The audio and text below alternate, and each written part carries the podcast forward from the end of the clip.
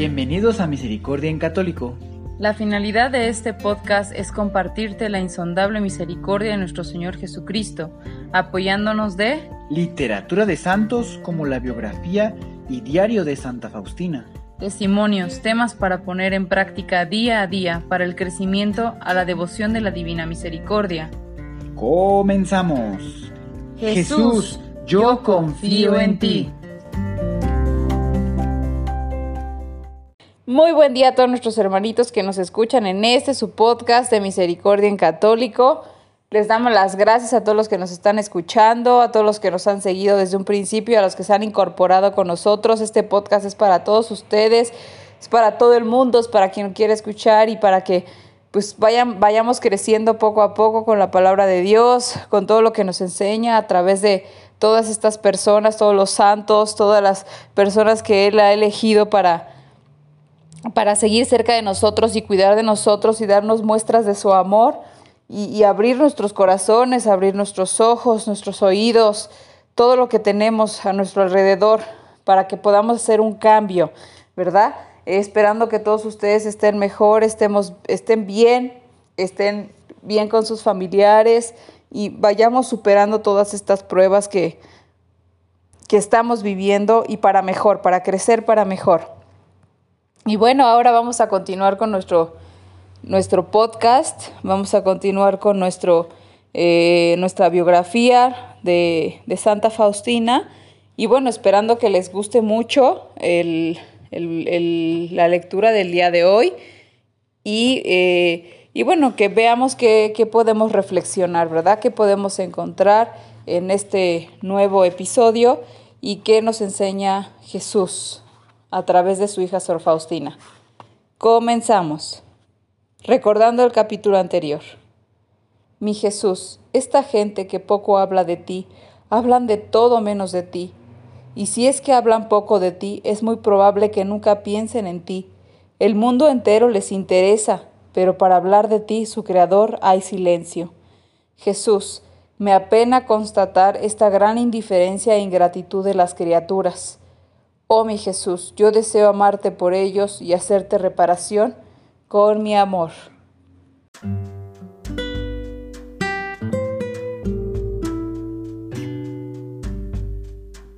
Un año de muchos cambios, 1936, una época de intercesión. El siguiente día fue viernes, la hermana asistió a misa, pero inmediatamente después de la Santa Comunión regresó a su cuarto. La presencia de Dios la envolvió, y por un buen momento sintió la pasión de Jesús, durante la cual se le concedió un conocimiento profundo del trabajo de la misericordia. Esa noche la hermana se despertó bruscamente y supo que alguna alma estaba necesitando oraciones. Brevemente, pero con mucho fervor, la hermana le pidió a Jesús que le concediera su gracia a esa alma. La siguiente tarde, cuando entró a la sala, la hermana vio a una persona muriendo y le dijeron que la agonía había comenzado durante la noche. Luego de algunas preguntas ella estaba segura que era precisamente la hora en que se le pidió que orara. De repente Sor Faustina escuchó una voz en su alma. Recita la corona que te enseñé. Corrió a coger su rosario y se arrodilló al lado de la persona agonizante y ardientemente rezó la corona. De repente abrió los ojos la moribunda y la miró. Antes de que la hermana termine de rezar, la mujer murió pacíficamente. El Señor permitió a la hermana saber que ella había conseguido la gracia que Él prometió. Esa fue la primera alma en recibir el beneficio de las promesas del Señor. Ella escribió. Cuando volvió a su habitación, la hermana escuchó las siguientes palabras. A la hora de su muerte, yo defiendo cada alma que diga esta corona, como a mi propia gloria o cuando otras recen por un moribundo, la indulgencia es la misma. Cuando se reza esta corona a la cabecera de la cama de un moribundo, se aplaca la ira de Dios y la misericordia insondable envuelve el alma, y las mismas profundidades de mi tierna misericordia se renueven por la dolorosa pasión de mi Hijo. Por cerca de tres semanas, Sor Faustina no pudo acercarse al sacramento de la confesión por una variedad de razones, enfermedad, una visita al doctor y otra visita al hospital. Todas estas cosas se llevaron a cabo en los días asignados para las confesiones. Ella comenzó a llorar porque sintió una gran necesidad de confesarse. Esa tarde el padre András entró en su cuarto inmediatamente se sentó a escuchar su confesión. Ella escribió, estaba feliz porque había estado extremadamente ansiosa por confesarme. Como de costumbre, descubrí el velo de toda mi alma. El padre me dio una respuesta a cada detalle. Me sentí muy contenta de poder haber dicho tal como lo hice. De penitencia me dio la letanía del santo nombre de Jesús. Cuando le quise contar la dificultad que tengo para recitar esa letanía, se levantó a darme la absolución. De repente, su figura se volvió difusa como una gran luz y vi que no era el padre András, sino Jesús. Sus vestiduras eran blancas como la nieve y desapareció inmediatamente.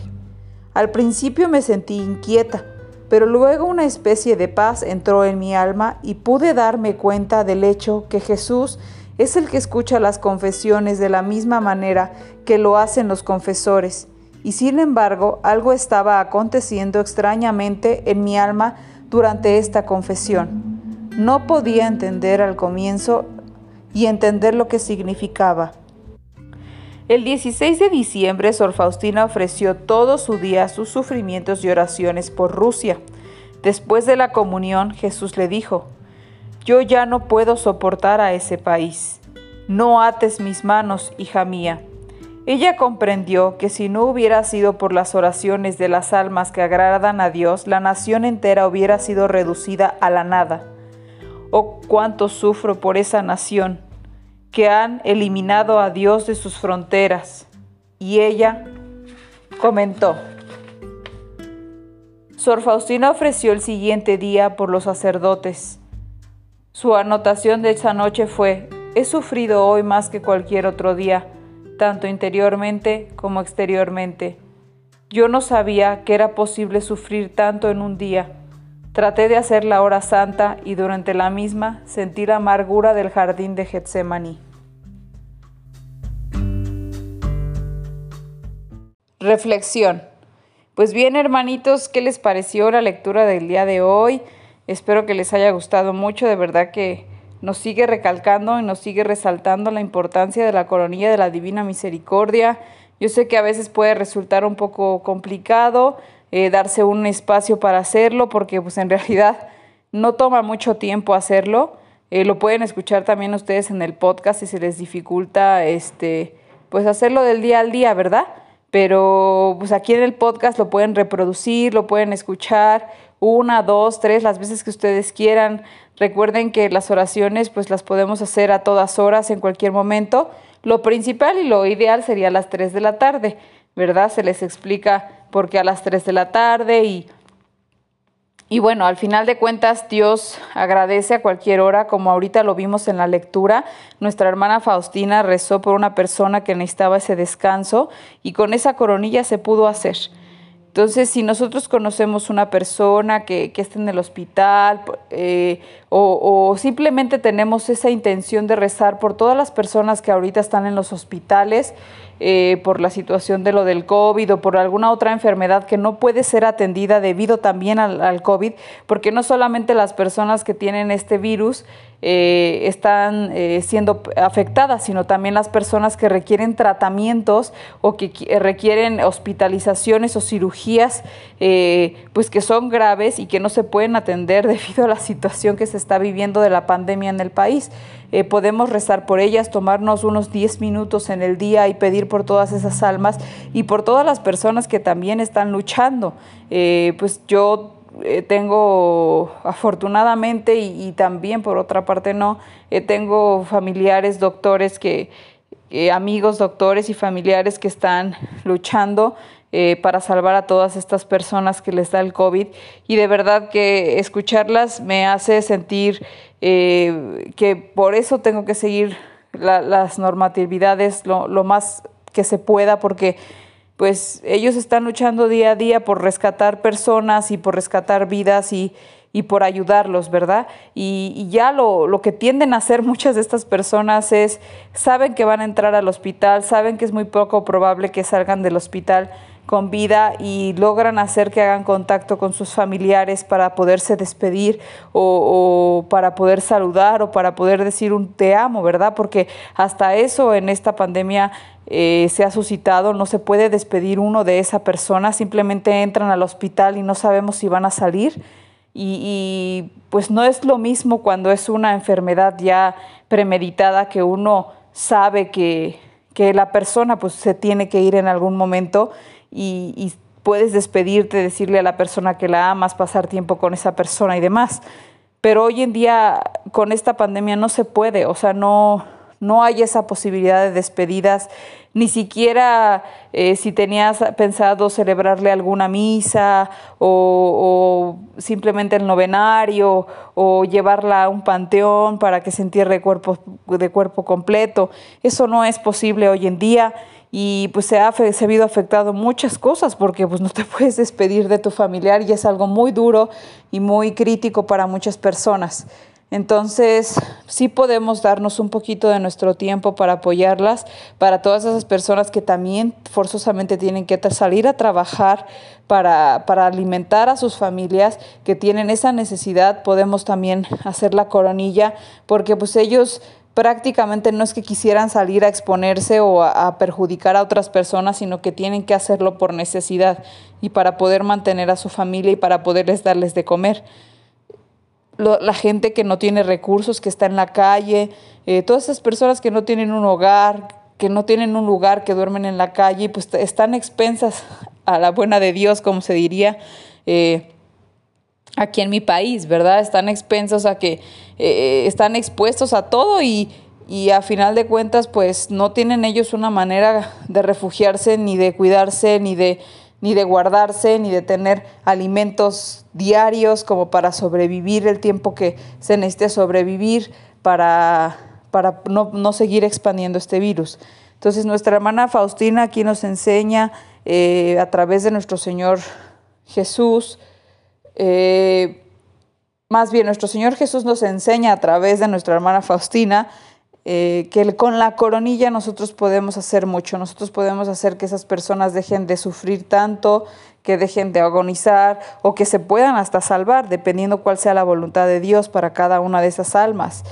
Entonces, es, queda a nosotros ayudar y de alguna manera, pues esta es estos 10 minutos o 15 minutos que llegue a tomarte hacer la coronilla eh, rezada, cantada, toma un poquito más de tiempo, pero pues bueno, podemos eh, otorgarle ese tiempecito diario a, estas almas que tanto lo necesitan, ¿verdad? Y para muchas otras que están sufriendo de alguna otra manera, espiritualmente, emocionalmente, mentalmente, físicamente, de alguna otra, de alguna otra forma que les esté afectando esto, a los niños, a los maestros, a todos los gobiernos que pues es muy difícil saber qué tener que hacer, saber tomar decisiones en una cuestión así tan complicada. Hay que rezar por ellos para que Dios los ilumine, para que nuestro Señor Jesús entre a sus corazones y los ayude a tomar las mejores decisiones para proteger al pueblo y para preservar la vida. Entonces, hermanitos, eh, espero que les haya gustado mucho. Les recordamos que está ya el canal de YouTube, ahí también nos pueden escuchar. Eh, va un poco más atrasado que el podcast. Eh, estamos haciendo todo lo posible por alcanzar los episodios del podcast y poder ya ir como a la par para que tengan dos, dos o más plataformas o dos formas de, de escucharlo, ya sea en YouTube o en alguno de los de los eh, reproductores de podcast, así como es Anchor, que nosotros utilizamos Anchor para poder hacer este, los podcasts, pero hay otras plataformas que se pueden utilizar como Google Podcast, el iTunes, el, también tiene su, su, sección de podcast, eh, está Breaker, están muchos otros eh, formas de escuchar este podcast. Spotify también nos reproduce Spotify. Y bueno, ahí nos pueden encontrar y de verdad que pues les agradecemos mucho que sigan con nosotros. En YouTube es más fácil que nos dejen sus comentarios porque tienen algunos, algunos eh, plataformas de podcast no permite, pero este YouTube sí, si tienen algún comentario, algo que quisieran opinar, está muy bien, estamos al pendiente de ustedes.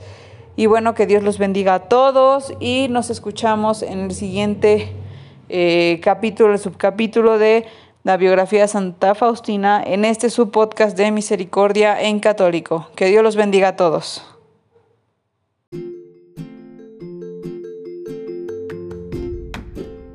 Si es la primera vez que escuchas nuestro podcast, te invitamos a que escuches el numeral 0,1,1, que habla sobre las temáticas que se desarrollan en este podcast y el lenguaje que hemos propuesto para identificar cada una de ellas, y así sea más fácil para ti escuchar las que más te agraden. Te dejamos el link del audio y la lista de las temáticas en la descripción que este audio tiene.